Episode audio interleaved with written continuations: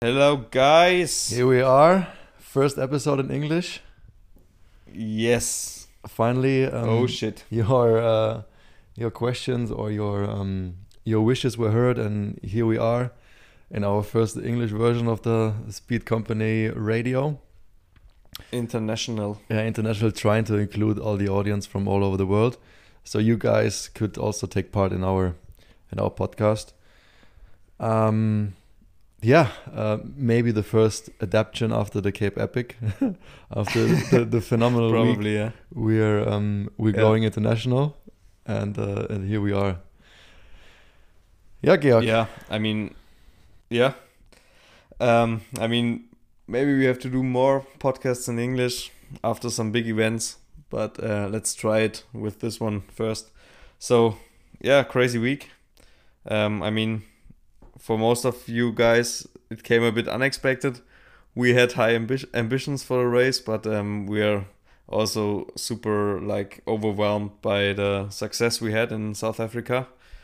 Um, I mean, there were only big teams on the start line with uh, large support crews and um, food truck, uh, several campers.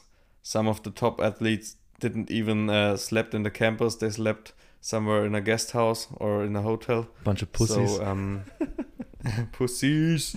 No, but we we kept the the camper lifestyle big, and um, we even uh, did like our preparation in the camper, and also after the race we stayed in the camper. So we really had like a, a camping trip to to South uh, South Africa. Yeah. yeah yeah Georg it was almost a bit emotional on the time we um we get, gave it back to the to the rental company uh, after spending Sure. almost three weeks in the camper you're including the camper in your heart and you feel comfortable inside it's it was a bit crazy but yeah we Yeah, it uh, was. It the, was. the the week before or not even a week was was it five days i think so I think we arrived on uh, Monday morning. Yeah. mm-hmm.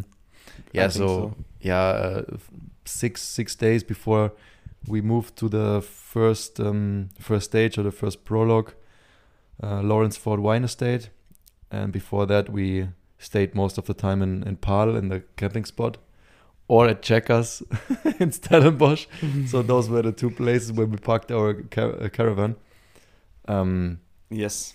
and we uh, yeah we tried to acclimate a bit uh, get used to the weather uh, before the first stages in um, yeah in the Cape Epic but but as you said Yeah. and uh, for those of you who who haven't heard about us or haven't heard about the story it's true we um, we really had that uh, that little support and um, five week or yeah, four weeks before the Cape Epic before the start we weren't even sure if we can participate Yeah. if it's yeah. uh, financially possible to to start there. We made it possible and um, yeah, arrived there with a good sh- shape, with a good uh, form, but yeah, that it went that Yeah. well, we didn't um, thought for ourselves. was not yeah was not to expect. I mean, we wanted to do well and we wanted to get at least a top five or top three spot. Um, but you know the Cape Epic is a long race, eight days of racing, um, rough terrain, so that can also happen like a lot of lot of stuff. Um, you can like have uh, technical problems or yeah, or also health issues. So we were super lucky and um, I think we did a good job and came through the whole race without any issues. And for the guys who didn't know uh, Speed Company yet, uh, it's no shame. We are super young. the team only exists it is a shame. like, uh, know us. it is a. Sh- no, I mean the team. The team uh, exists only since uh, this year, so we did a few more races in Spain where we also were super successful, and um, that's it. I mean, um, Lukas and I we we built up the team on our own, and yeah, now we are p- participating in yeah the world's biggest mountain bike races. So it was like a super super strong uh, first few months of racing, and we are super happy. Um, yeah, to to start the team uh, with that much uh, success. Yeah. Yeah, the little background story for uh, for the people are wondering. Um, it's not the first time that we're riding our bikes together. Uh, Georg and I grew up in the junior categories, and even before that, um, in the, the youth categories together in Germany. We raced all our lives together and, and against each other.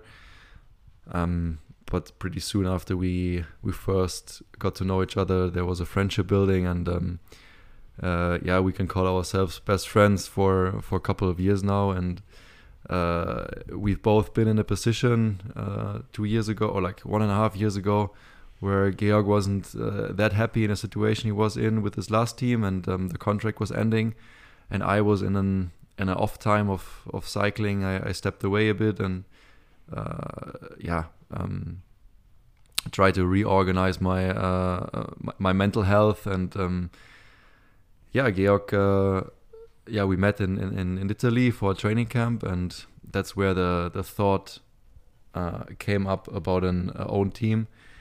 Uh, that was in the beginning of 2021.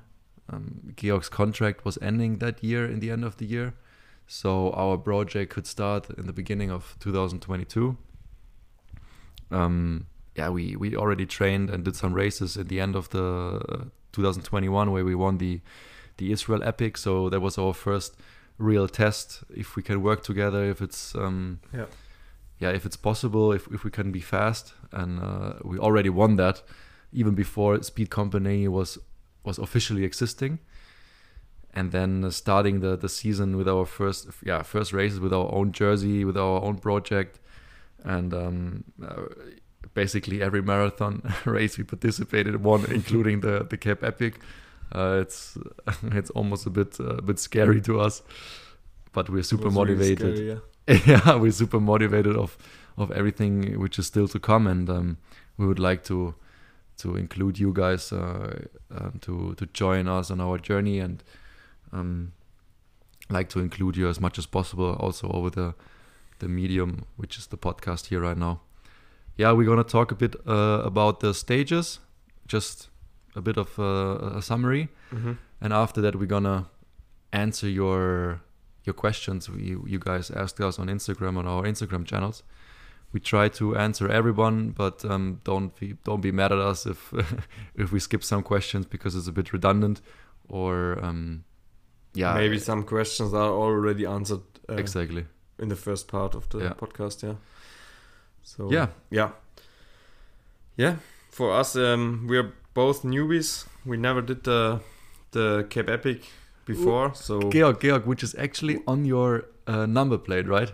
Yeah, this is written on your number plate. Yeah, yeah, um, yeah. So, so it was for us. It was already a big, big thing to to get uh, to the event, and we were like hardcore flashed when we came to the event. Mm-hmm. Like we already told, there were the big teams building up super big um, team areas with uh, big tents, more than only one camper van, and and lots and lots of uh, stuff and also the whole event there were big tents uh, for yeah for dinner and for lunch and uh, the whole event was so huge uh, that we yeah were like flashed and and just picked up our start number. The day was also super hot and yeah the only thing we wanted to do after that because we were like a bit yeah how do you call it um yeah i don't know um uh, yeah it, it was a bit too much for us and um, we didn't expect um, a, such a big event. So um, we went back to the camper, uh, shifted the air condition on, and just uh, chilled for one hour, and thought, "What the fuck is going on here? Uh, maybe maybe it's a bit too big for our little team and our little project." But um, yeah, at that point we decided to like we say in German, don't go in. so um so we yeah just uh, just keep the motivation high. Don't think too much about uh, the others. Um, just focus on our own um, success and and do the best possible we can do from that moment on. And then um, yeah, we, we we decided to stay super focused, even if we don't have uh, the biggest uh, support crew and not the optimum. Um, yeah, not the optimum uh, setup maybe for the race. So we decided to do best possible with our minimum setup.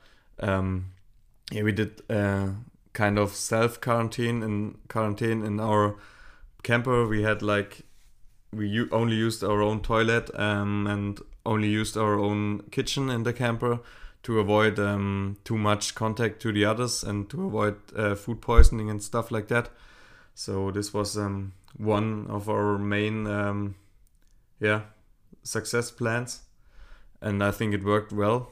Other teams had like uh, struggled a lot with uh, food poisoning and, and, and problems with stomach stomach issue, issues and stuff like that. Yeah. Um, yeah, it, we, we pretty soon uh, realized that there's a big difference of the, the efforts we can do and, and others around the, the race, like besides racing. And uh, that, that's what yeah. Georg said, like, uh, we have two options. Either we're gonna um, like scratch our heads and uh, get get worried about the potential like missing things we're not doing compared to others, or we just say, uh, yeah, fuck it, uh, we, we're gonna do it the way I we do it, and we're not gonna um, yeah think about it too much and that that was our approach i mean we did everything in in our power to uh, secure a good performance but uh, at some point there was nothing more we could do like we could only uh, yeah use use the tools which were which were available to us and um, yeah, that's that was the first first day at the Lourensford Wine Estate, the place where we where we had the first stage and the prologue. Um, that's where the also the, the routine kicked in. That's where the, the first time where we we had our uh, yeah daily routine of uh, breakfast together and then going on the bike. Um, we we we uh, yeah, did a did a practice run on the on the prologue course at that day and then uh, cooking dinner together afterwards. And then the next day was the first racing day of the prologue, which went already pretty good. Um, we struggled a bit with the heat, or especially me. Um, I felt like pressure inside of me building up when I was uh, racing that, that uphill section with 40 degrees. Uh, Georg yeah, but pulling. it was really super hot on that day. I mean, yeah, yeah. Georg was, was pulling hard. It was, yeah, and it was mid of the day. It was sun was sh- shining 100% and so um, yeah it was super hard conditions um, but yeah i think overall we did a good uh, prologue as well i mean we had to slow down a bit because you had the problem in that one uh, uphill but i think um, yeah it was a solid day we we got yeah. second on that on that stage i think we lost a few uh, few seconds about 30 seconds to the to leaders mm-hmm. or 40 um, but I think overall it was like the first uh, checkup, and we realized okay we are competitive yeah. um, for the next days. Yeah. Yeah, that that's how that's how we started into the first stage. Um, at this stage, we we had a maybe it was like the the the most chaotic stage for us because my daughter is screaming. There's someone waking up too. Um, yeah yeah, the first chaotic stage, maybe because it was the first one in uh, in the whole race, with a flat tire, with uh, struggling with the heat, and then uh, at some point I remember I lost a, a bottle and even went back to grab the bottle. yeah, like stupid stuff. So I think we learned quite a lot at that day. Um, and the biggest thing was never to give up. Um, we even though we we had um, we, we struggled a bit, but uh, it was never the point where we uh, totally let ourselves down, and um, we kept motivation high, even when yeah at some point Schurter and, and Forster came back, and we we had a good pace with them, tried to chase back the the leading group, and even if, it was the the worst day for us, we still kept it. Um, yeah, kept the yeah. the time we lost uh, super small. Yeah, I think we. I don't know exactly how much time it was, but um, I think Canyon Canyon Northwave they did a big attack on that day, on that mm-hmm. um, on that super st- uh, steep uh, climb, where we where we um, had to walk up. And the shitty helicopter got... filmed me running up. It was the fir- I was the first one on TV running. Shit. Yeah. Yeah, but um, th- that climb was super super steep, and we had the 38 tooth um, chain ring on, and I think it was a bit too big gears for that um Mm. for that super um steep climb, and we had also like a flat tire, just um before the the, the steep climb came, so we had to chase back to the leaders, and then the the steep thing came, and we were like already a bit knocked knocked out before the, the climb started. So um, I think that was a bit the, the problem of that day. Mm. But um, in the end, I, I had also a little crash in the end of that stage. True. yeah, but I think overall we did like, um, yeah, we wasted minimum time even though the day was uh, not perfect. I mean, we had both. We had uh, the stomach stomach problems on that day as well. Like we felt a bit bl- blown up. Um, I think we had, yeah, a bit too much uh, carbohydrates in our um, drinks, and drank too much of them. So there was too much um, work for our stomach and too not enough, um, yeah, fluids. Um, yeah, but overall, um, I think the stage was okay. Not not our best, but um, it was okay. And I mean, the next day I had a uh, on stage two. It was the stage uh, which went from Lourensford Wine Estate to Greyton. There are also like super hard stage. I think it was 125 k's and also a lot of climbing and endless climbs like gravel roads where you always saw the next the next top of the hill and then you th- you thought you're on the top and then there came the next top Fuck, so yeah. it was like endless climbing and i think we had headwind whole day long so yeah i think that was i think it was the hardest stage of the whole Cape Epic more or less Yeah, I agree. It was it was also the hardest for me, although I I felt pretty good at that stage, but it was never ending. I think in the end we had five five and a half hours of racing, and on a mountain bike, always full gas. Not a single um a single meter got uh, got gifted to us. So wow, it was uh was incredible hard for us. yeah yeah was crazy. But i think you did a lot of work on that day and um i had to hang on into your slipstream and and yeah just uh keep the wheel. And i mean in the end in the end i was like suffering like hell on that day. But in the end i think the the gap was not too big to the leaders.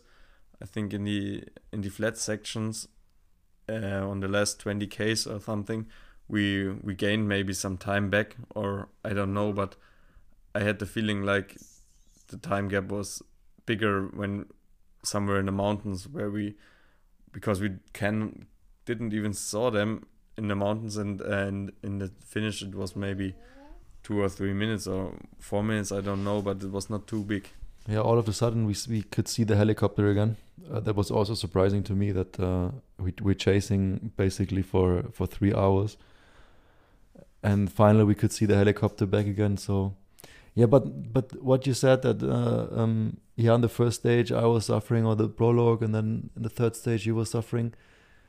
Uh, yeah, it was always like maybe except of one or two stages where we were both at the same level, but it was always one one of us was slightly stronger than the other other one but never was the point where we were both were totally empty and could not do any anything and even the the weaker guy wasn't that bad that uh, he could not pedal at all you know?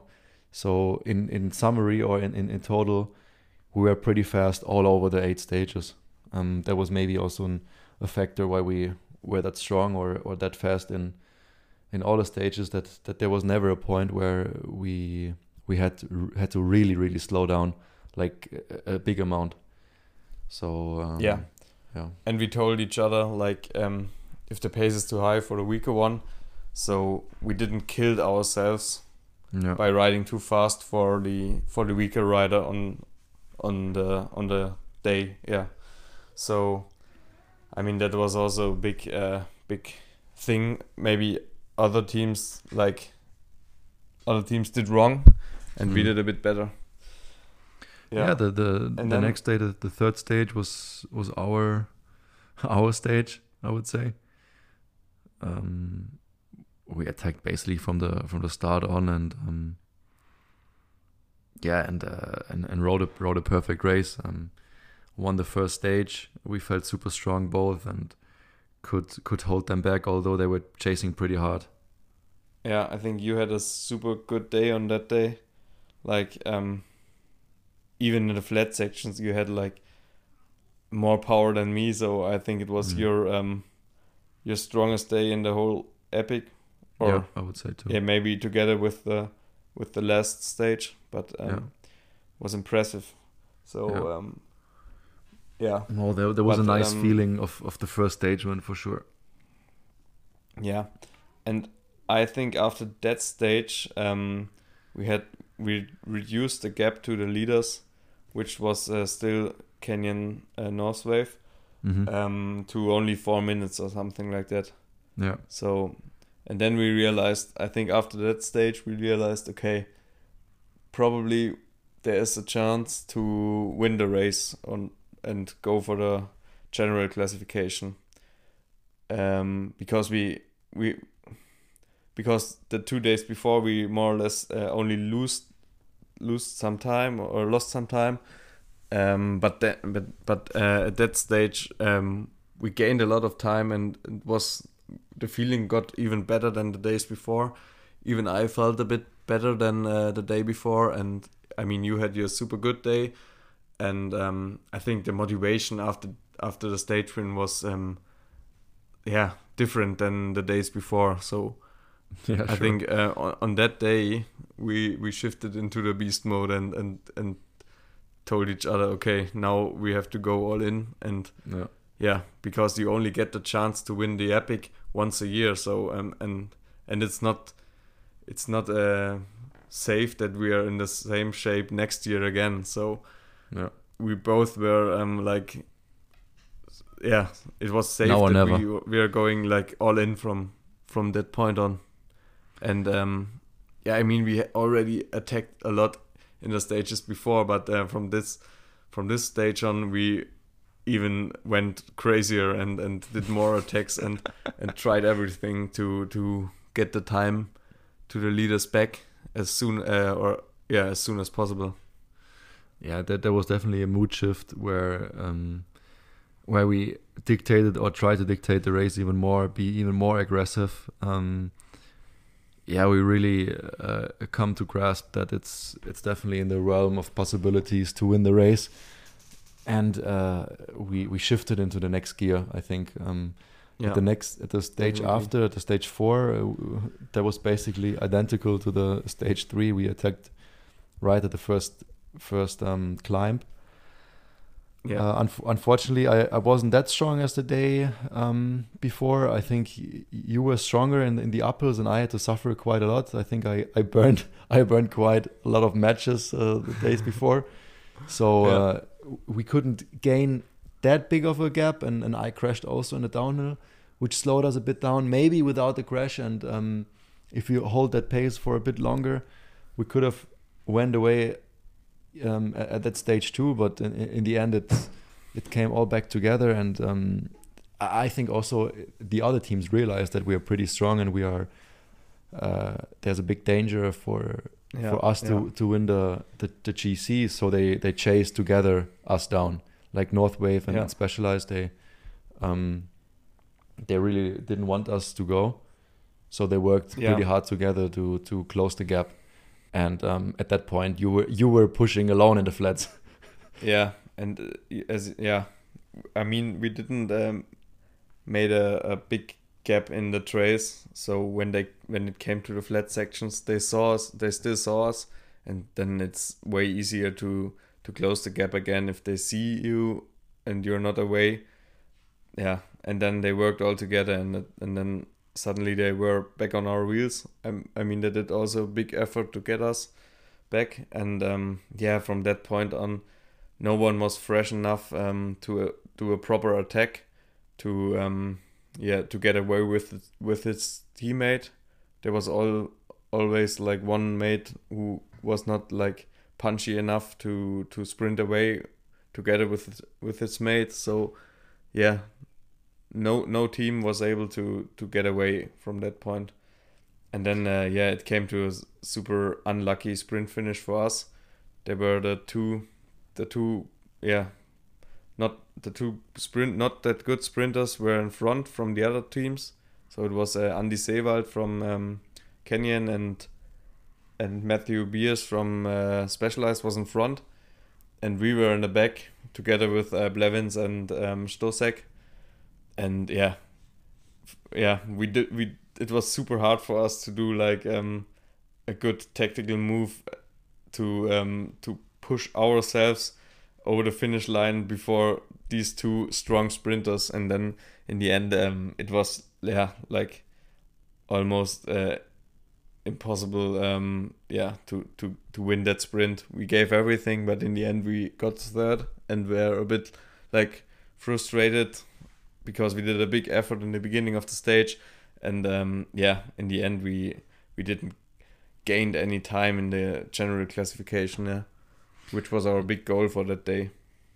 Yeah which was unfortunate. We were uh, a bit pissed but I think in the end, it's it fueled us even more to to push again, and yeah, yeah that's now leading into the the fifth stage with with the transition stage from uh, Greyton to Stellenbosch.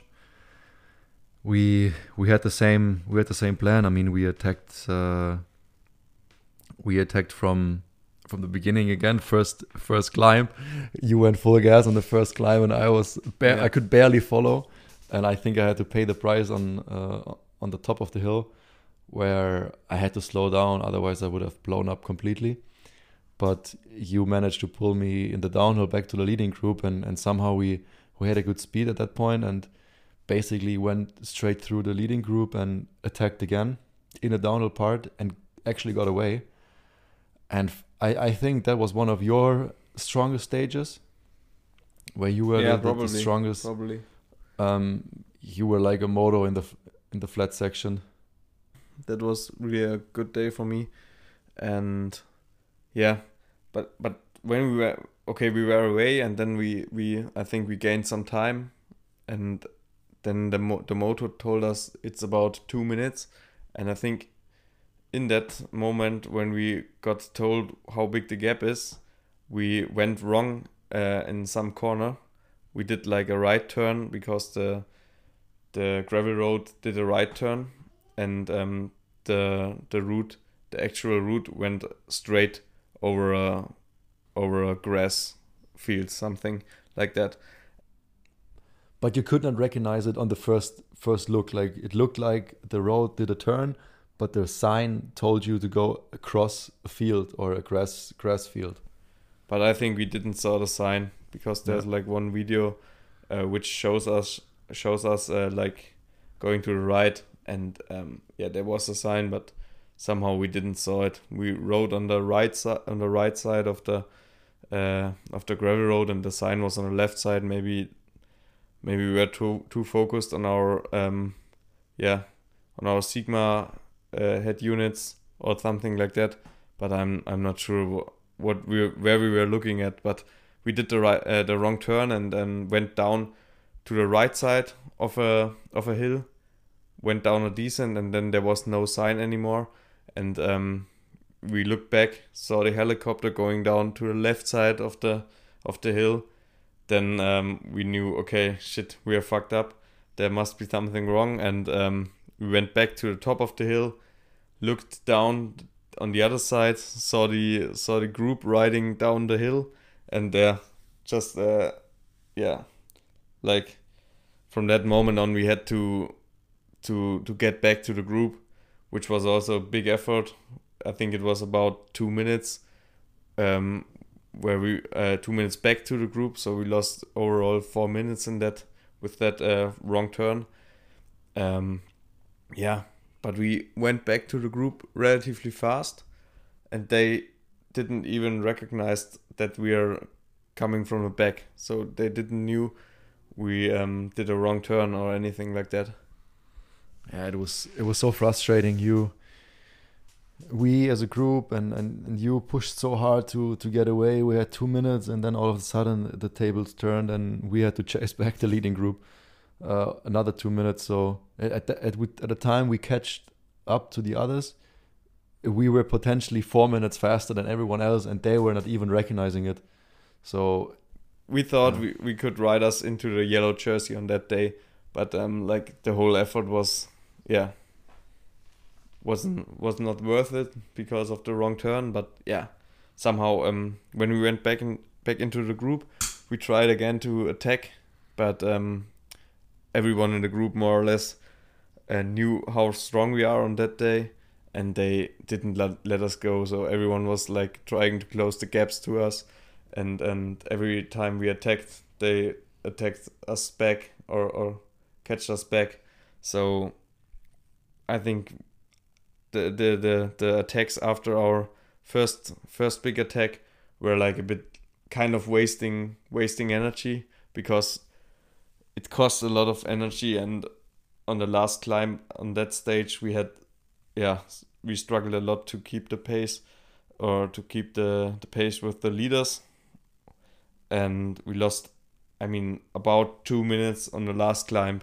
So um yeah was a bit like a bit uh, too much uh, efforts from us on that stage maybe um But on the other side, we had to do it. It- We had no to other do it. options.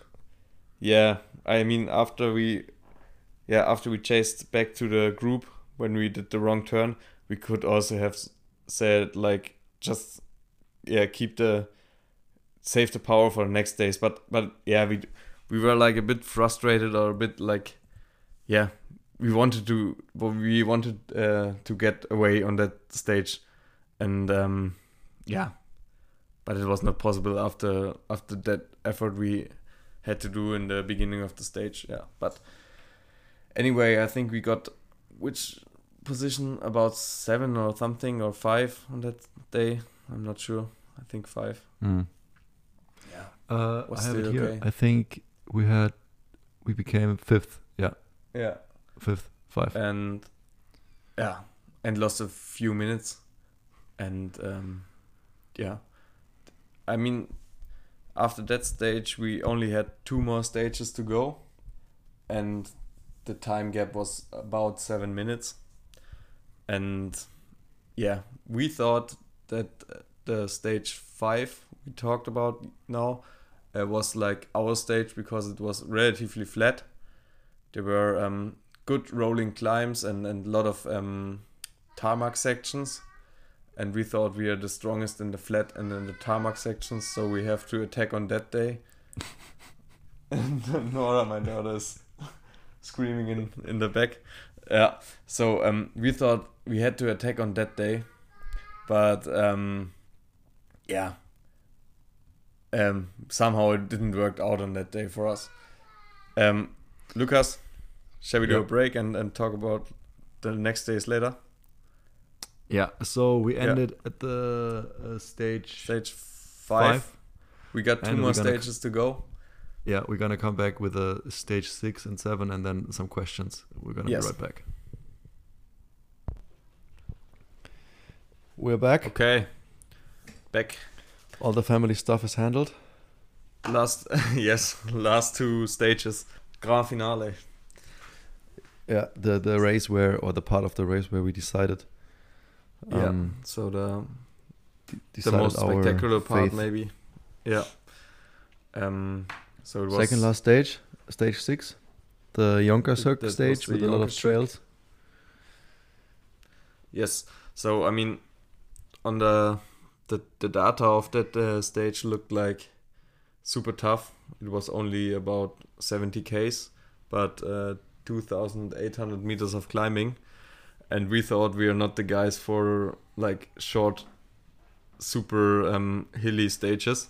Mm. But um, yeah, we had one one advantage on that day. It was the only stage where we knew a bit of the trails, not really all of them, but it was really the only stage we know anything about. So um, yeah, that that was the only advantage advantage we had, and um, we had like the the the super hardcore motivation from the last stage uh, from the last days that we wanted to keep or, or, or get our time back we lost on the days before. So um, we were super motivated on that day, and uh, the plan was simple. We tried to attack early in the stage and uh, try to get a big uh, time time gap to the other guys leading the race.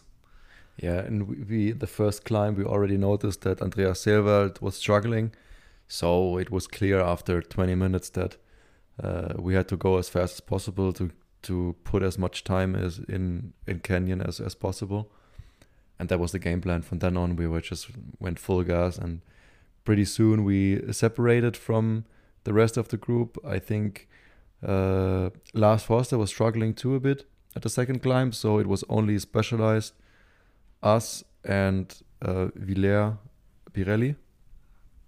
Yeah, yeah.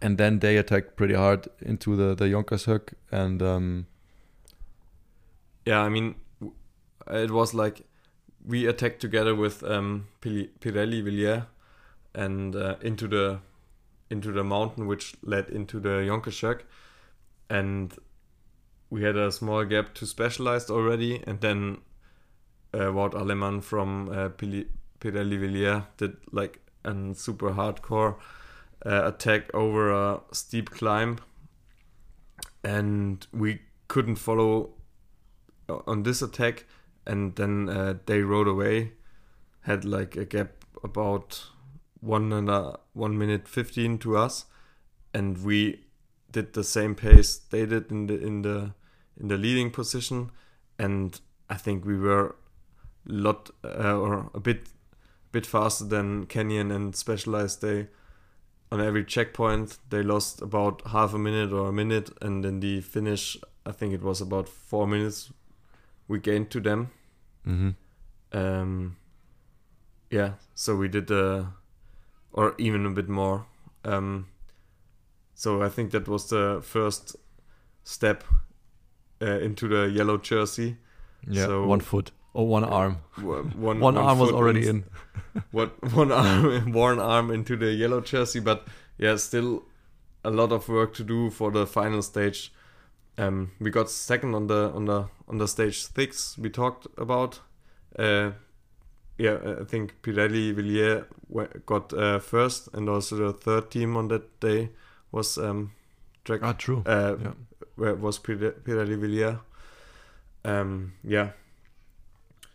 So that was stage six, and then um, That left us with a two minute forty gap to the to the leaders, like into yellow. And Yeah. I I have to say at that when we came into the finish line area, we stayed there a bit, and then after five minutes or so, the the the yellow jerseys came, and I could really see it in Seewald how how how cooked he was. He was he could not he could barely walk. He was like trembling and stuff. yeah, and I knew that they but we that they but, cracked. but we also but we also had that days like where we couldn't walk in the finish. I think Yeah, we didn't true. look. I think after stage one and stage two, there was no difference to us. um. So, yeah, but yeah, it was. You you saw that he had uh, some troubles on that day, and he didn't felt that that strong anymore. So, um, for us, it was important to, yeah, or yeah, for us it was important to stay strong for the last day and stay motivated. But that was not the problem. I think it was in our heads that we want to to get the, that yellow jersey, and yeah, I think also to the outside we looked very strong, and um, we had a super solid day on stage six, and I think we came good through the night and had the motivation still on the next day for the final stage. And yeah, we you, you didn't sleep. did- you just waited. I, I just waited for the start gun. I couldn't sleep. I was so excited for for the last stage. So um, I was just waiting more or less the whole night. So yeah, crazy. But um, yeah, we, we didn't do anything different on the last stage. I mean, if you have to, yeah, have to get some time, um, or or have to yeah, to get some time to the yellow jersey, you you need to attack early because otherwise you cannot make a, a difference uh, of Yeah. two minutes forty, yeah, to the best riders in the whole bunch. So yeah, And We it was a- only 70 kilometers. It was like two Yeah, and a half a hours short- of racing, and you have to gain. stage. You have to close three minutes. So, yeah, yeah. But we we were super uh, like like you said, super motivated. We that was our last chance. We knew it. We knew we were strong, and that was the confidence into that into the last stage. And Mhm. I think we showed it from from the beginning on. We attacked pretty early, kept the pace high, um, specialized, and uh, Pirelli Villia could follow. But and, Yes. and even uh, uh, Santa Cruz too. But then Ah, uh, no, and one, last specialized was Scott Scott's Ram. ah sorry yeah Scott Yeah, Ni- Nino Schurter and, and, Nino and Lars Forster. They Yeah, could and- follow and- and, and- helped us a bit too. And we lost, I think we lost the Villiers guys somewhere in the Marathi trace, Murati Yeah. trace. When, when there Um, was an, uh, a motorbike in front of me pulling through the trails.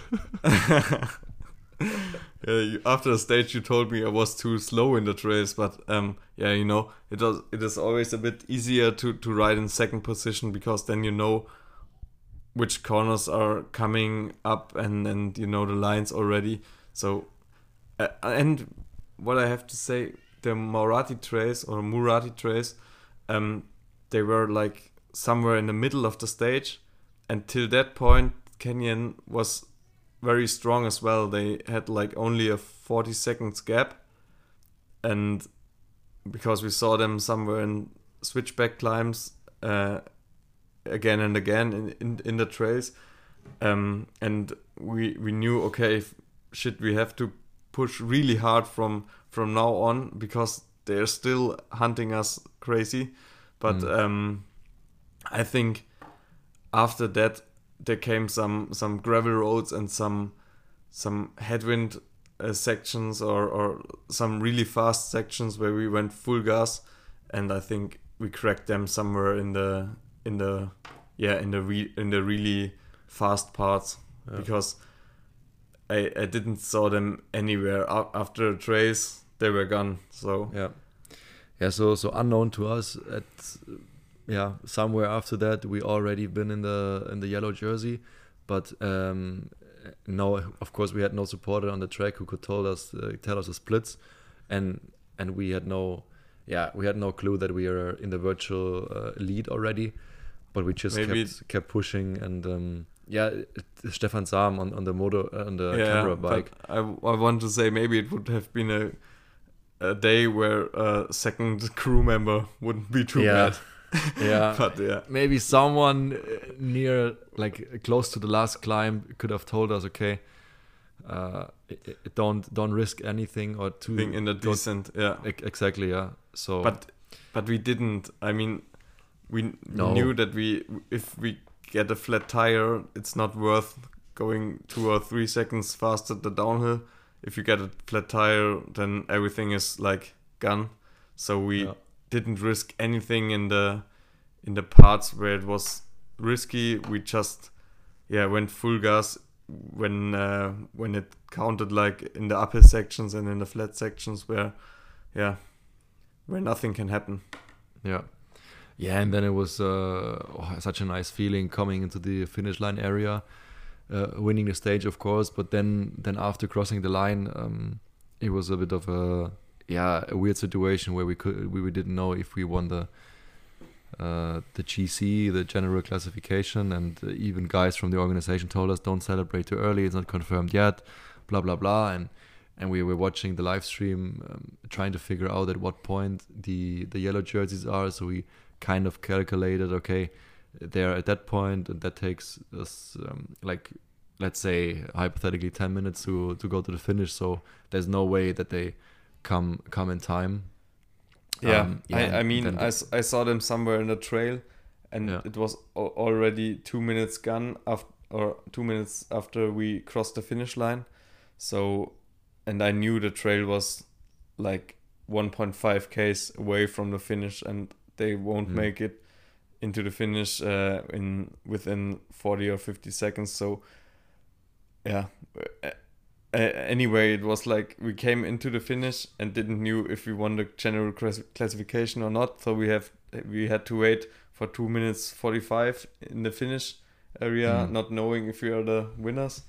And um, that was a bit strange because um, there were lots of pe- people uh, around the finish area. Every everyone Yeah. was already celebrating a bit, but no one like crazy because it was not sure if we are winning the general classification. And then at that point, um, where it was safe that we are the winners, like the, the party started in, in the finish area. Yeah. They gave us like the the moe, The uh, champagne. the champagne, and yeah, I don't know. It's still but a bit unfortunately, unreal. I have to say, Still I, I wasn't yeah. that drunk because maybe of the adrenaline, but uh, I was hoping for a bigger rush from the from the champagne. yeah, that's that's right. I was also yeah somehow after the race we had al- also some beers and stuff, and we didn't got that drunk. Maybe it was the adrenaline or something. I Sure. don't know, but yeah, but yeah, it was it was crazy then in the finish. I mean, also a historic moment because I mean, no no other Cape Epic was decided on the last stage before, so it was like maybe the most um yeah Hmm. the most thriller Cape Epic ever. So um yeah, and and for us it was also like yeah, super unexpected and and we wanted to win but uh under this um yeah conditions the win was even more worth because we didn't had uh, the perfect stages and uh, before we had that um wrong turn. We had some crashes. Also one flat tire and and it was all a bit crazy and a bit struggling over the over the eight days. But in the end we always kept kept on pushing kept on believing in ourselves. And in the end we won the race and that was so crazy. And the, everything came together in that one moment in the finish when we knew okay we got the 2 minutes 45 to to Canyon and we got the overall win that was Yeah. crazy moment Yeah, and then uh, tears and champagne were were fl- flowing, and uh, w- we were celebrating uh, together. My father too. uh, The whole crew was was in the finish line. Um, The whole yeah, crew. the whole crew, the whole team. smallest crew Yeah, but- in the but- pro but then- peloton But then Georg, the the another race started huh, with all the interviews and photos. It was it was That was- crazy. Yeah, yeah I- I was- I really, wasn't it ready was for really that. a ra- it was really a race because somehow there was yeah there was a big hype after the or not somehow but we did a good race but there was a super big hype and we didn't expected that um after the Cape Epic I mean our Instagram um profile got uh like got a lot of um lot more um yeah followers and there were so many um like reactions on on our uh, Cape Epic win and people from from everywhere around the world were like telling us we motivated them and it's so cool for us to see how how big our impact was we did with our like low budget um low budget winning the Cape Epic. And yeah incredible how big the fan the fan base growed growed up in within one week so super super nice for us to see that that made us made us speechless. The the amount of reach we generated and and the support we got from from everyone. Uh, I mean, we, that that's the, also a reason why we're doing the the podcast in English now because we realized that that the crowd and the support is coming also from from countries outside of German speaking countries. So that's also a way of uh, how, how we can give back to you guys, letting you guys into our our circle, and it's uh, yeah such a nice feeling when you can see that that bike racing can transcend in something something more than than just bike racing. We got messages from people who are who just been motivated to get out of out of the room or I don't know uh, through the indoor training and um, moving their body uh, because they saw us and were were inspired by the way we we raced and that's so nice to see. Uh, I think we we didn't expect the the amount um, and we are a bit overwhelmed but we're on the other side we're we- we're thankful although we're we're tired a bit of tired of it now uh, but nevertheless we're we're thankful and um, yeah that's yeah it was a long it was a long media marathon but um in the end we are a bit tired of it, but um, in the end, it's super super great to see, and um, yeah, we are overwhelmed and want to say thanks for all the support uh, to everyone who was cheering for us, who was like supporting us. Um, yeah, it's crazy. It's really crazy. I, we never thought we. I think we did something like an Instagram goal for our Insta account before when we when we went to some sponsors in the beginning of the year and I thought it's not really realistic to to get like 5000 followers within one year. But um, I think we already cracked it um, by far. So we're not we're not the guys who think we're the best because we got some Instagram followers but it's crazy how the support growed over the mm. last few weeks. It's really like yeah, as as we're speaking, we have 7,044 uh, followers on our Speed Company Racing Instagram profile. So maybe we have to go for for 10 10k now until the end of the year. Maybe that's possible. Uh, yeah. yeah.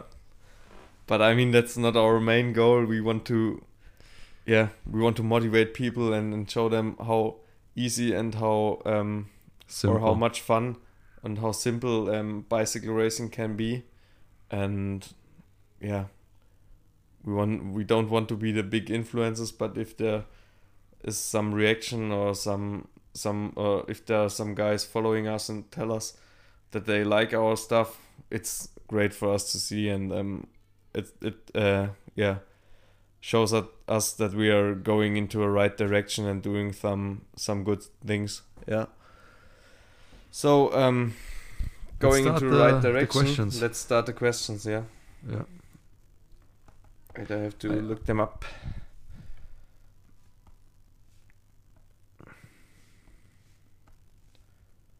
Chuck, chuck, chuck.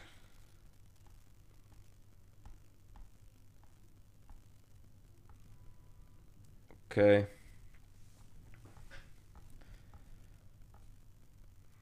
A lot. Okay. Only the English questions now. Yeah. How did you recover from day to day some special tricks? Boah, uh, actually no special tricks. We just um, I think a big key was the sleeping. Yes, uh, that we sure. that we went to sleep after right after the stage for a bit, had a little nap, and then just try to to go to sleep as as as early as possible at the days after the stages. So we we woke up every day at five and try to go to sleep at um, somewhere between eight and and half past nine. So yeah. Uh, get at least solid seven hours of sleep. Yeah, and we had like recovery shakes directly after a race. Yeah, maybe that's also important, and and refuel directly after a race. Um, yeah, and then the power nap I think was super important, and to get to bed early. Uh, what tire pressure do you use? So um, I had two uh, one point 1.25 bars in the front wheel and 1.3 to 1.35 in the back wheel. Or no, 1.3 was the back wheel. Yeah, for me it was it's just um, the same relation between the the front and the, the rear, but just a, a point, a zero point uh, difference. So I had uh, 1.1 in the front and 1.2 in the back bars. Okay. Yeah, yeah. How many sleep hours in average? Yeah, I mean, as we told, it was we went to bed at nine and got up at five, so it was eight hours sleep in average, and then some power naps, about half an hour to one hour power nap additional. The team budget for the Cape Epic. Yeah, I mean we had super low budget. I mean, probably one of the lowest in the pro peloton, and I think it was about yeah, maybe seven or eight thousand euros. Um, yeah. Yeah, but but you have to say if we had to pay everything on our own, like some sponsors um, took care yeah. of the, the, the camping spot, for example. Northwave, yeah, Northwave got us a free camping spot, and we got um, the pro entry fee price um, for the for the event. Normally, you have to pay about five thousand euros for the entry at the Cape Epic, and we got uh, the entry for one one point five thousand. 1500 euros about something about that So I think in the end, um, you can make it. You can make it to the Cape Epic with under 10k. I think it's uh, and and win it. yeah I think it's the, is, is the essence. You know, you, you can spend a hundred thousand too, and you can go Yeah. there with the. I think the the least you, you have to pay is like the flights and i- as an as an amateur rider the the entry fee like five thousand maybe yeah five and a Yeah, I mean, for- for for the team. Yeah, yeah. I mean, with ten thousand, with ten k, you can do the the race, and you can do it. Um, yeah, you can do it good. And I think um, it's worth to get a camper, because with the tent, it's super hard. Then it's more like an experience or like an Survival. survival camp. But if you got a camper and then you're like you can do everything in your camper and you're and then you're safe um and you can compete on a high level. How did you realize you had taken the wrong turn when in the lead of stage 5 yeah we, we told about that. Uh, will we see you at four islands? I think we won't do the four Islands stage race but probably we will do the andorra epic. And we will yeah maybe we will also do the brazil ride. Um, we will do the epic israel and yeah we think about doing the swiss epic but probably not this year maybe some somewhere uh, uh, maybe somehow next year's 23 or 24 um yeah big respect thanks so much Thank you. how how was the support from South Africa? Yeah, that was amazing. Like that was also one of the biggest surprises to me how how much people really cared about us, how much they uh, uh, they they took us in their heart. They were, were cheering for us beside the track. It took us took them maybe two two or three stages to to get to know us, but then um, you could really uh, hear them screaming our names during a stage and then go speed go or, or our yeah, our were so and also So the, the, the enthusiastic, yeah. support they, they offered from massages to some of them wanted to become like uh, uh, cooks or they, they just were super supportive yeah. I mean, if we want, I think we can go to the next epic without someone from Germany. I think the South Africans would support us completely. That's so true. yeah, I think we can come on our own or by ourselves only. Yeah. Which Oiz model did you use? Um, yeah, we used the Oiz M10 and Oiz M Team, and with 120 millimeters of travel. Yeah, but nothing really special on it. We got some some modifications. We run uh, Schwalbe tires and bike ahead wheel sets. Yeah. But uh, yeah, that's it. Yeah Um, please talk about your tire setup. No punctures. And what did Papa cook? Okay. uh, the tire setup was we uh, raced on the Schwalbe uh, Racing Ralph 2.35 um, wide and had uh, 30 millimeter bike ahead rims, carbon rims, and for us it was the perfect setup.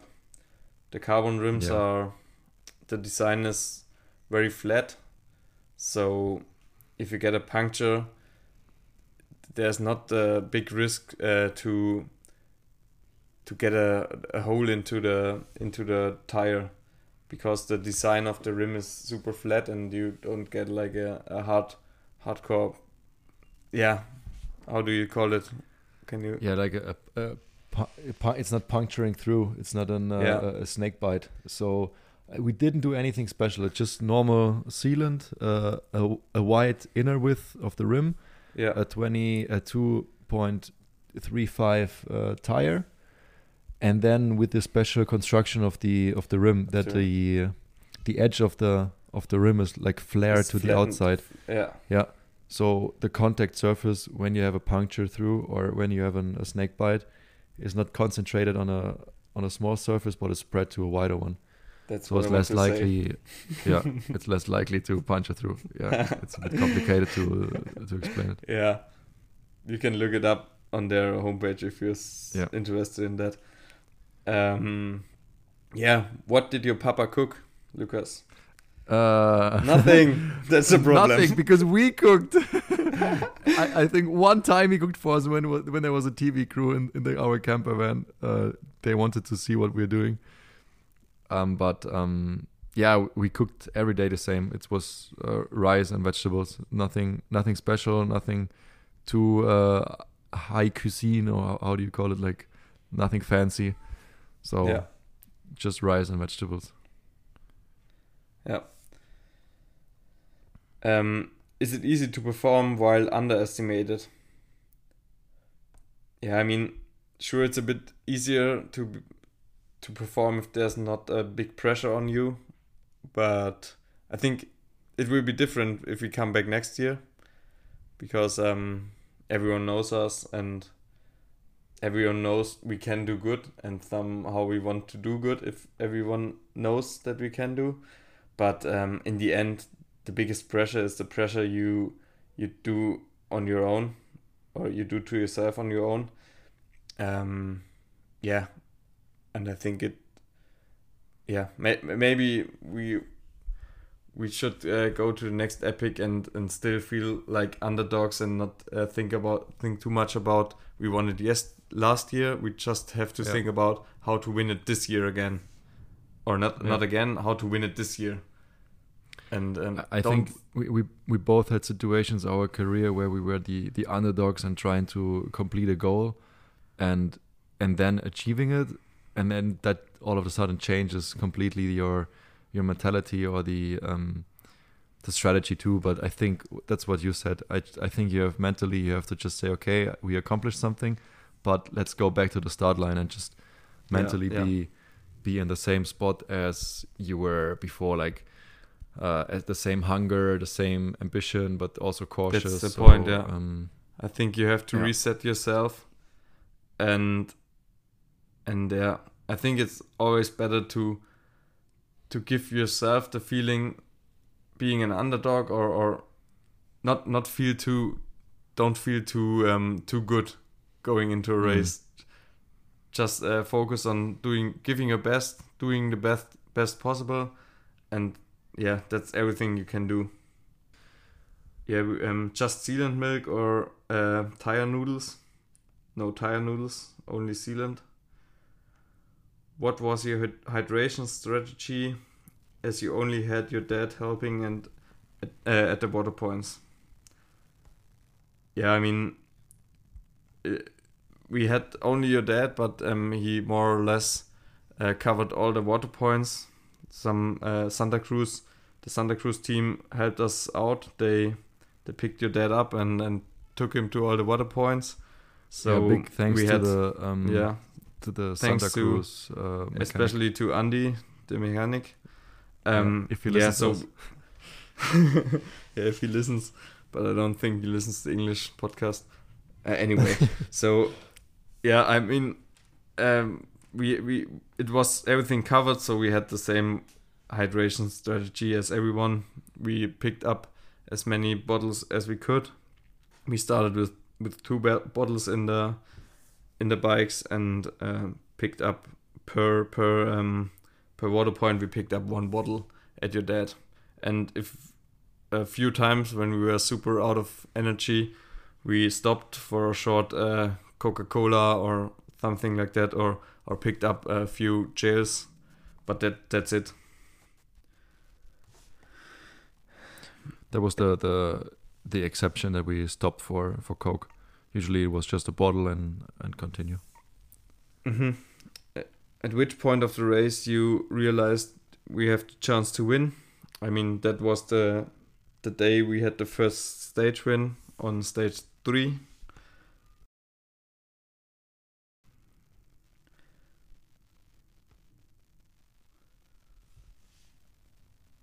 Where uh, what are your next events you're gonna put the hammer down? Uh, we de- first of all, yeah, we're definitely gonna put the hammer down, and the the first event for me is gonna be the Volcat in in a few days already, on the 14th in sprint days. stage race. S- Super Sprint short stage race, stages. Yeah. Fuck, I was looking at the stages. The first stage, 40 kilometers. That's like that's two Yeah, times the prologue. Yeah, but um, I mean the Costa Blanca bike race, our first race this season was kind of the same um, stage uh, distances. I think Yeah, we, and I suffered so much. I think with the Cape Epic we got used to long stages, but it's not not normal. I think in marathon stage racing to ride 120 k's a day. Is is Speed Company uh, a sponsor? No, it's not. Uh, we it's just a given name. We needed a team name because there was no main sponsor and and yeah we, we want we wanted uh, like a cool team name which sounds good and and where which uh, yeah everyone Yeah, like, yeah which not we didn't sounds want too to- to complicated sell out yeah.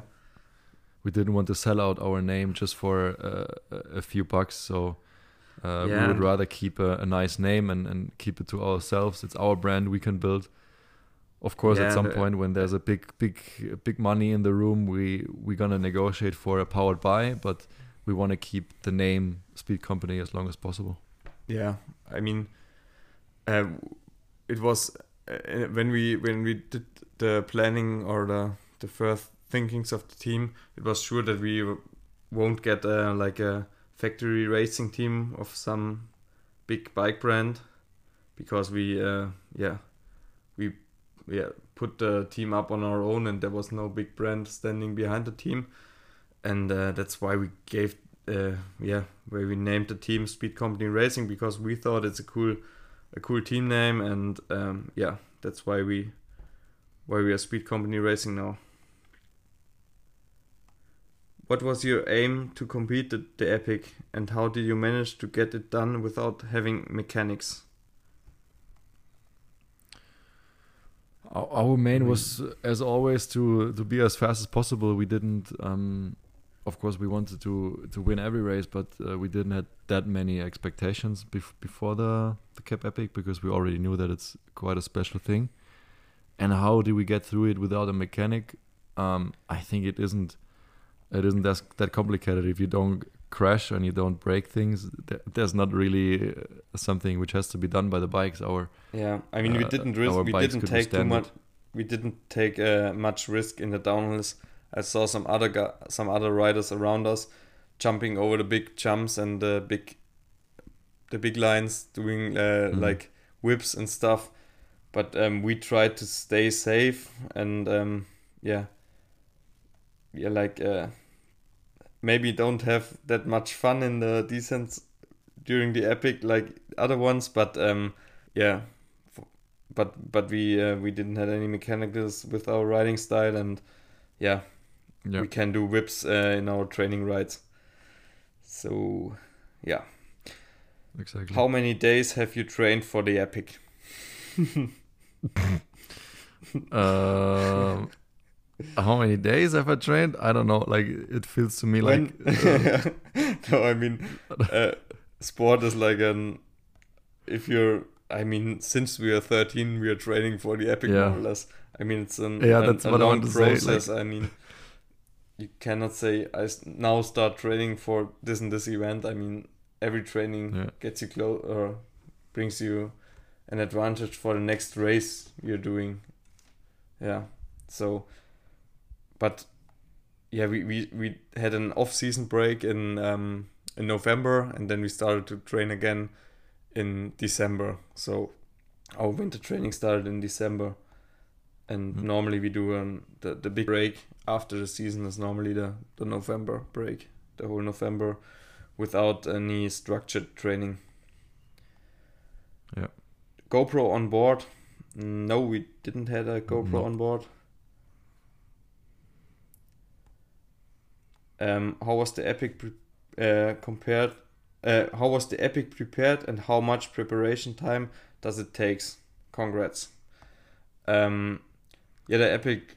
We, we were not super professionally prepared. We decided to do the epic about um, three or four weeks before we we we came to South Africa.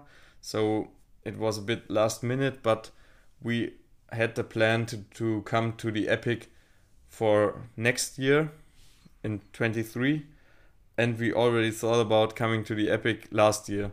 So we knew what we need like we, we need a camper we need like at least one guy for the support because the location um yeah changes during the race and someone has to bring the camper from a to b and that's what we knew but um, we didn't had the best preparation um, because it was was super spontaneous and No, there was there was not real uh, preparation like other the teams are doing with like testing and uh, and no how do you say uh, like an um, a training camp there Yeah. before where they, they checked out some some descents or, or downhill sections and but stuff. I think so what it, I Yeah. think a good pro- preparation were the the stage races in January and February yeah in sure um, yeah in Spain because we it was not a partner race like the epic um, but we raced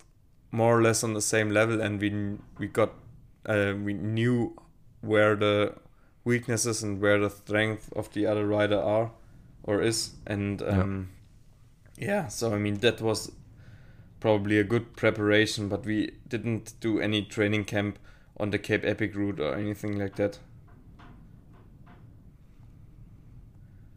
Well, that's um, we cannot answer this one. I think your CTL and prologue on prologue day, and how much TSS a week. So sorry, we don't uh, work with the current training load. It is CTL, I think, and TSS training stress Okay. score. Sorry, we don't work with that. keine Ahnung Um, no plan yeah. You guys were clearly setting the pace all week. Were were you confident you could do this for eight days? Um, yeah, I mean in the in the first, yeah, and we were not setting the pace on the first few days. I think it was from the moment we knew we are good after the first stage win um, we tried to get our time we lost on the first uh, three days. We tried to get that time uh, that time back, and there was no other option um, than attacking day by Yeah. day.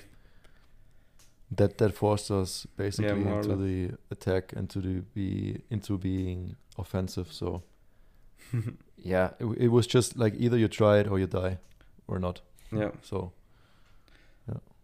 and we definitely uh, get, get rich or die trying yeah, and we definitely uh, wanted to to go for the win if we could, and and we saw the possibility, and then we we said okay, we have to go for it.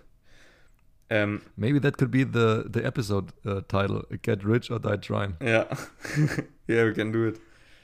Win, win the epic or die trying Yeah, yeah, that's good. That's good. Yeah. Let's do it. Yeah, Uh, next year, we'll only have uh, one supporter as well. I think we're gonna upgrade to one more additional one we take from Germany, and then one or two supporters from uh, South Africa who uh, who offered us some help. Yeah, we think so. What will be your calendar for the rest of the year? Oof. Okay. It's it's packed. Yeah, we- maybe we should we should um publish it. Yeah, we publish it. I'm I set up um, our new website, but it's not um, not uh, running yet. But um, speedcompanyracing.com, there will be um, a race calendar published, and maybe we publish it also on our Insta account. Um, yeah, but uh, we will do like a few more stage races. Um, and as I already said, the Epic Israel, the maybe the Brazil ride and the Andorra Epic. Then we will do all the European World Cups more or less.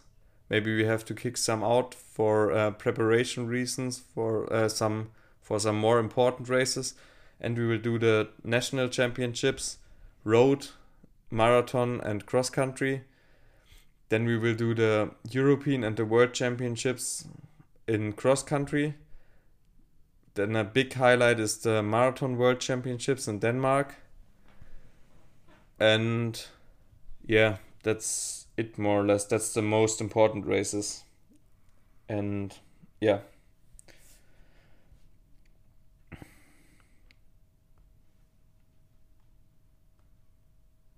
Okay. Will you return for next year? Cape Epic? Yeah, definitely. I think we have to defend it, and maybe we even return for for after season clo- closed down or downer. I don't know. I, I could I could see myself coming back to South South Africa this year, maybe in winter, like after the season, if we if we have time and motivation. Yeah. I don't know. Yeah. Let's see. Nutrition on and off the bike during Cape Epic. Yeah, on the bike we had um, Ministry of Nutrition, uh, our nutrition sponsor. Um, we had the the Power Carb Heat um, in our bottles, and uh, the porridge bars um, as little snacks. If if we could uh, if we could eat them um, when the race was not too fast. Um, yeah, but our main nutrition was the was the Power Carb Heat, the yeah, the ISO drink. And off the bike, we had for breakfast we had oats, fruits, and bread with honey and and marmalade. And also for snack after the stage, we had most of the time um, either rice from the day before, which was leftover from the dinner, or we had like cheese and, and bread as a as a midday snack and then in the in the evening we we had dinner and we only ate rice vegetables and a bit of cheese maybe. But we were in, we in were between, ah sometimes we mixed in some biltong. Ah, yeah. Maybe may or may not some some, chips. Uh, chips ah yes and some or chocolate. some Also ad- adapters. adapters to get through the day. Yeah, the adapter amount got bigger and bigger during the week. So um, in, the, in the beginning we were super strict and that only rice and and stuff like that. But I think from stage two or three on, it got more more and more like unhealthy. But into cookies. cookies, cookie lifestyle. Yeah, but yeah, in the I mean, we during the race we were more or less vegetarian, but uh, in our all day life we are yeah norm normal just a normal uh, diet, nothing special. So we Yeah. eat a bit of uh, bit of meat, but not too much, and yeah, a lot of rice, noodles, carbohydrates. You need it for training and racing. It's, yeah, nothing, no special diet.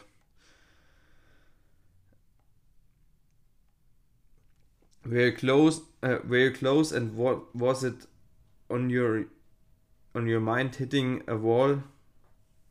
The last stage due to Mm. intensity. What the fuck? No, I think if he is asking if we hit a wall at some point, I think the most frustrating was after the time we, yeah, yeah, Uh, after the stage we where we went the wrong turn. That was the most frustrating. Where we said, "What the fuck are we doing here? We're offering, or we we are um, sacrificing so much and putting so much into into what we want to do, and then we get basically." Uh, um, I don't know, like uh, uh, like in Monopoly, going back to start. You know, like you're you're walking your little figure all the way around, and then you're hitting the wrong thing, and then they they tell you go back to start. So that was that was the feeling we we had in in our minds, but we never had a point where we said, okay, uh, fuck this, I'm stepping off my bike and uh, throwing it away or, or something like that. So, um, although we had um, all the reasons to, but we never gave up completely. Yeah, yeah. What's the next stage race as a team? Yeah, probably the Andorra Stage race as a Andorra? Epic. Uh, true, yeah. Andorra Epic in the end of June. Next races we already taught, uh, told. Um, why 120 millimeter travel?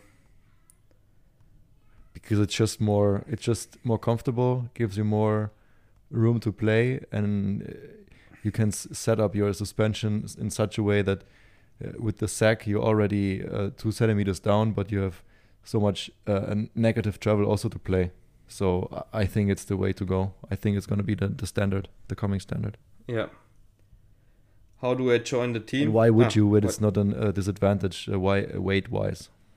Yeah, yeah, and I think the the Orbea Oiz is still a super aggressive and sporty bike, even if you got 120 millimeters of travel. So I think yeah, it, it not it doesn't ride too unsporty or too too comfortable. How do I join the team? Um, yeah, for the moment we are like full and we have to organize the team a bit uh, Full. full. No, uh, we don't have the possibilities to to get the team bigger at the moment. But um, for maybe 23 or 24, we think about um, getting some young guns into the team, maybe some girls. But um, it's yeah, it's all just a dream at the moment. We're not sure if we can do it. For the moment, we are like a two-man show, and yeah, So just slide in our DMs. yeah.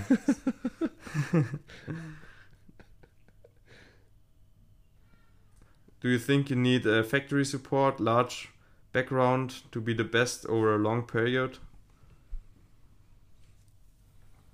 Mm, it's it's hard to tell. I think you can build something ex- exceptionally good, also without a, a factory. Let's let's call it factory team, like the factory Orbea or Specialized or something.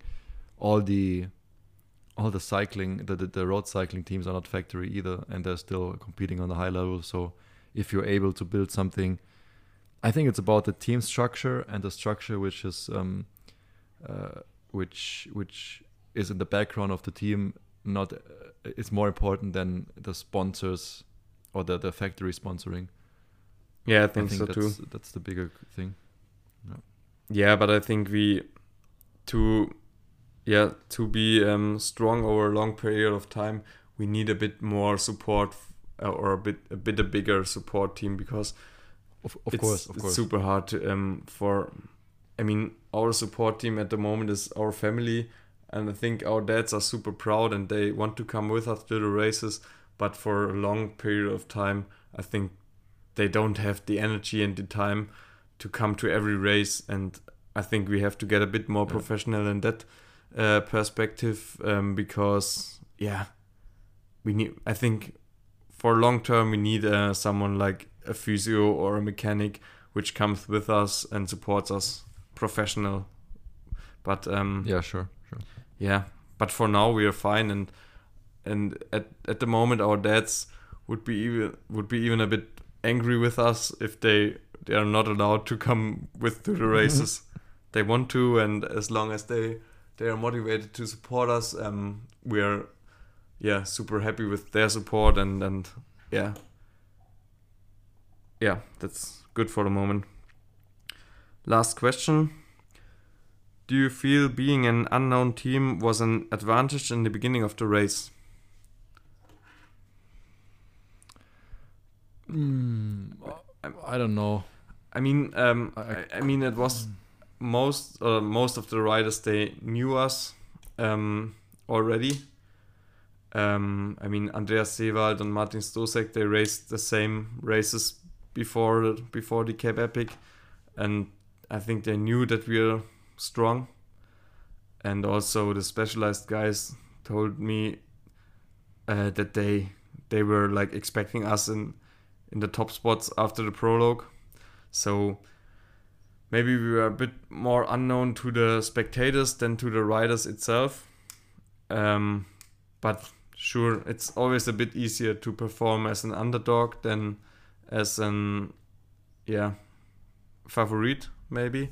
But on the other side, which it wasn't easier for us because we didn't had the the big team in the back, so we had to do everything on our own. And I think, yeah, I think it it was not a real advantage. Or what do you think? Yeah, I uh, no, I th- I think the athletes, the the athletes uh, n- knew us before, so it was not a surprise to them. yeah, I think it was more a surprise to the public uh, who watched the race of like, uh, who the fuck are those guys? They're coming out of nowhere. All of a sudden, they're racing in front. But uh, like as we told you in in Europe, we already did some good races, and um, I think the top guys in the field they already knew about us and they were counting on a good performance of us. yeah, and I think it was not like not given to us that the the peloton they kept an eye on us from at least from stage three on, so it was not easier for us to to do an attack and to get away from the from the rider's bunch than for than for anyone else. So I think it was not really a difference. And I think we did a good prologue, and that's we showed super early in the in the race that we are potential top top three or top five riders. So yeah, I think there was no no big advantage for us in that in that way. Okay. So that's it. First English podcast. Are we through all the questions? Yeah. I think we got most of them. Shit. Some were like uh, double or triple, but I think we got the most important questions. Yeah. Yeah, sorry for you guys. Um, I could not load the questions on my Instagram. My Instagram is freaking out right now, so uh, all of the questions on my profile It was only the, couldn't be answered. the I Speed Company Racing uh, account. But I think Yeah. I so- think um I think the most Yeah, we uh, touched on uh, everything. Yeah, I think we touched everything. I think uh, the nutrition and the tech, the and the for for uh, and the tire questions they were Mhm. probably the most um most important more or less. And Mhm. yeah, that's it. First English episode done. Yeah. Uh, once again, thanks for all the support. Yeah. Um, we're gonna keep it. I think, uh, yeah, not regularly as regularly as the German ones, but every once in a while we're gonna uh, come back to you in the English format. Yeah. Uh, feel free to to send us some feedback on on our uh, on either Speed Company or on our personal profiles.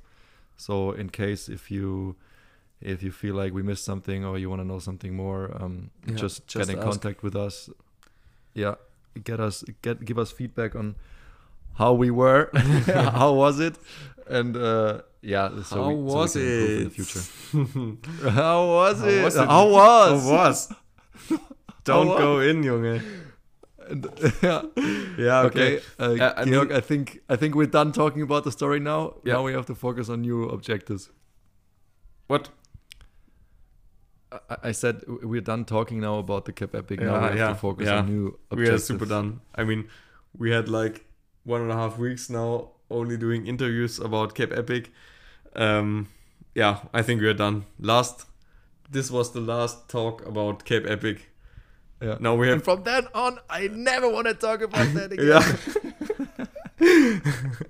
yeah, new. Yeah, I mean, your next race is how long is it till the next race? One week? Uh, Yeah. One week. Now we have the seventh, so one week. one yeah. week one week to the next race um cross your fingers for lukas i have to recover from uh, Yeah. covid i got covid um just when i came back Rona, to Rona, Rona. rona yeah uh, just when i came back to germany and yeah i'm still a bit dizzy and still a bit ill but uh, i think i'm back on the bike maybe after a weekend Yeah, you're fine. some If you if you finish the Cape Epic, you uh, COVID is Fuck, uh, just I another had walk. I had park. like I did like two weeks without touching my bike and, and without any training. so it's super crazy. Hey, Mid in the season. Georg, I, I had one week I had one week without a bike and one full week of diarrhea. So I, I felt shit for like literally shit for a week too. yeah, I know, but yeah. I want to get back to my bike. yeah, Uh, I know, but the weather is shit I outside. it. It's raining, and and it was e- even snowing in Germany when we came back. We came back from um, South Africa, there was snow. So. Yeah, horrible. Crazy. Yeah. Okay. Okay. Anyway, um, Georg. Yeah. Was nice. Was nice. Bye bye. Ciao, ciao. Ciao.